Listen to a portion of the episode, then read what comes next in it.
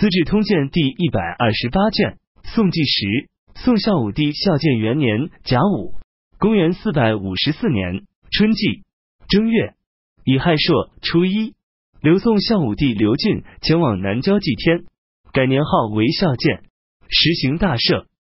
甲辰初六，任命尚书令何尚之为左光禄大大夫、护军将军。左卫将军严俊为吏部尚书，领骁骑将军。壬戌二十四日，刘宋改铸孝建四铢钱。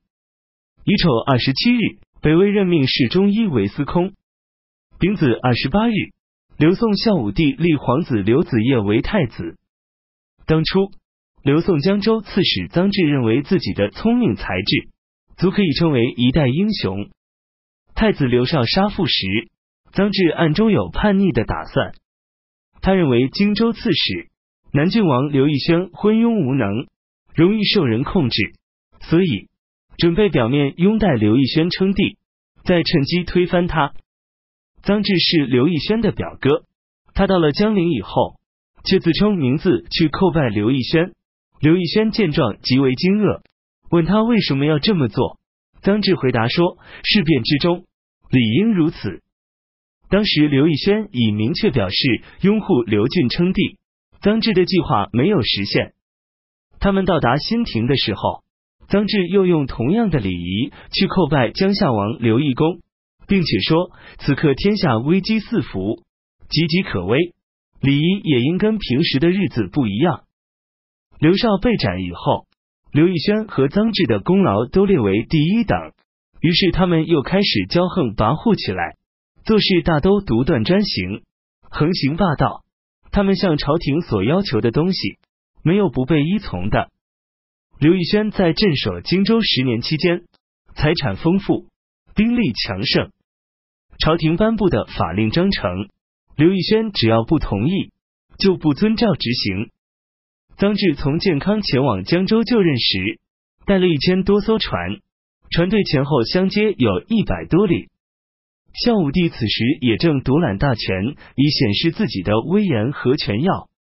可是臧质却把他当成一个不懂事的少年君主来对待，因此有关行政、刑法和庆贺奖赏之类的事情，他都一律不奏请刘俊批准。臧质又擅自动用盆口和勾引粮仓里的粮食，因此朝廷多次调查追问臧质这一事件。双方渐渐相互猜忌，对立起来。孝武帝奸淫了刘义轩留在建康的所有女儿。刘义轩听说后，十分气愤和怨恨。臧志就偷偷派遣密使前去游说刘义轩，认为立下无法奖赏的大功，身负始皇帝都感到震惊的威望。自古以来，有几个人能够保全自己呢？如今万众一心，归向于您。您的名声和信誉已经传播到四方去了，这样好的机会不采取行动，就会被别人抢先。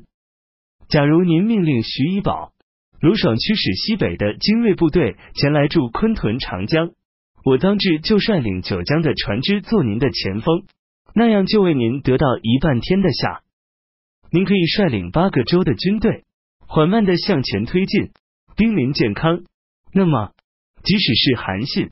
白起转世再生，也不能为健康想出什么好的办法来。况且，如今少主丧失道德，丑名路人尽知。沈庆之和柳元景各位将士，也都是我旧日的朋友，又有谁肯于替少主尽心尽力的呢？人世上无法留住的是岁月，而不可失去的是时机。我经常害怕自己在朝露还没有消失之前就死去了。而无法使大家能够施展自己的才能抱负，替你扫清前进中的障碍，以致临到死时，后悔都来不及了。刘义轩的心腹将领子以参军蔡超和司马竹超明等人都希望自己能得到更多的荣华富贵，也想依仗臧质勇于作战的赫赫威名来成就自己的大业。他们也都来劝说刘义轩接受臧质的建议。臧质的女儿是刘义轩的儿子刘采之的正室，所以刘义轩认为臧质肯定不会有其他想法，他采纳了臧质的建议。烛超民是烛魁的儿子，臧质的儿子臧对，此时正在建康担任黄门侍郎。孝武帝派臧队去刘义轩那里办事，经过浔阳，臧质再次命令臧队前去游说，劝诱刘义轩。刘义轩的决心终于下定。豫州刺史卢爽勇敢有武力，刘义轩平时一直跟他结交。刘义轩派密使偷偷把他自己的决定告诉给了卢爽和兖州刺史徐以宝，约定在这年的秋季共同发兵起义。使者到达寿阳时，正赶上卢爽喝醉，他听错了密使向他传达的刘义轩的意思，而在当天就起兵反叛了。卢爽的弟弟鲁豫此时正在健康，听到这一消息，吓得逃走。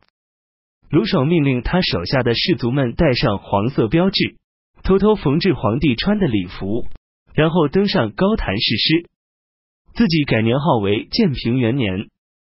他怀疑长史为楚木、中兵参军杨元居和至中庚滕之同自己的意见不一致，于是把这三个人全都杀了。徐宝也率领军队向彭城进攻。二月。刘义轩得到卢爽已经反叛的消息，他也只好仓促起兵响应卢爽。鲁豫的弟弟鲁宏是臧质的辅佐，孝武帝命令臧质逮捕鲁宏，臧质却把孝武帝派来的使节抓了起来，也起兵反叛。刘义轩和臧质都上表，宣称自己受到皇帝左右小人的谗言陷害，因而起兵，打算杀了皇帝身边的邪恶之徒。刘义轩提升卢爽为征北将军，卢爽又把他所缝制的皇帝穿的礼服送到了江陵，派征北府护曹向刘义轩公布各方临时人事任命情况。文告说，丞相刘现在要递补为天子，名为义轩；车骑将军臧递补为丞相，名叫智；平西将军朱现在递补为车骑将军，名叫之。这一命令从到达之日起生效执行。刘义轩看完这篇文告后，吓得直发呆。他命令将卢爽所送的皇室内的东西全都留在晋陵，不允许继续带着前进。与此同时，张志又加授鲁宏为辅国将军，在大雷屯兵。刘义轩派遣资议参军刘承之率领一万名士卒增援鲁宏，将司州刺史鲁秀召回。想要让他做刘承之的后续部队。鲁秀到达江陵，见到了刘义轩。出来后，他不禁捶胸顿足的说：“我哥哥害了我了，我竟要和这种白痴一块造反，今年一定会失败。”刘义轩兼有荆州、江州、兖州、豫州四个州的军事力量，其声势浩大，威震远近四方。孝武帝打算奉上皇帝专用的法驾和专用器物迎接刘义轩，但晋灵王刘旦坚决反对，说：“你怎么能把地位轻易的让给他人？”孝武帝才没有这么做。乙卯，以领军将军柳元景为辅军将军；辛卯，以左卫将军王玄谟为豫州刺史，命元景统玄魔等诸将以讨义轩。癸巳。进据梁山州，于两岸筑偃月垒，水陆待之。义轩自称都督中外诸军事，命辽左西称名。辛卯二十四日，又任命左卫将军王玄谟为豫州刺史，下令柳元景统领王玄谟等各路将士讨伐刘义轩。癸巳二十六日，柳元景进军占据梁山州，在梁山州两岸修筑月牙形阵地。从水路和陆路同时准备，等待迎战。刘义轩自称是都督中外诸军事，命令自己手下人彼此之间全都称名字而不称官衔。甲午二十七日，北魏国主来到道教神坛，接受道教服。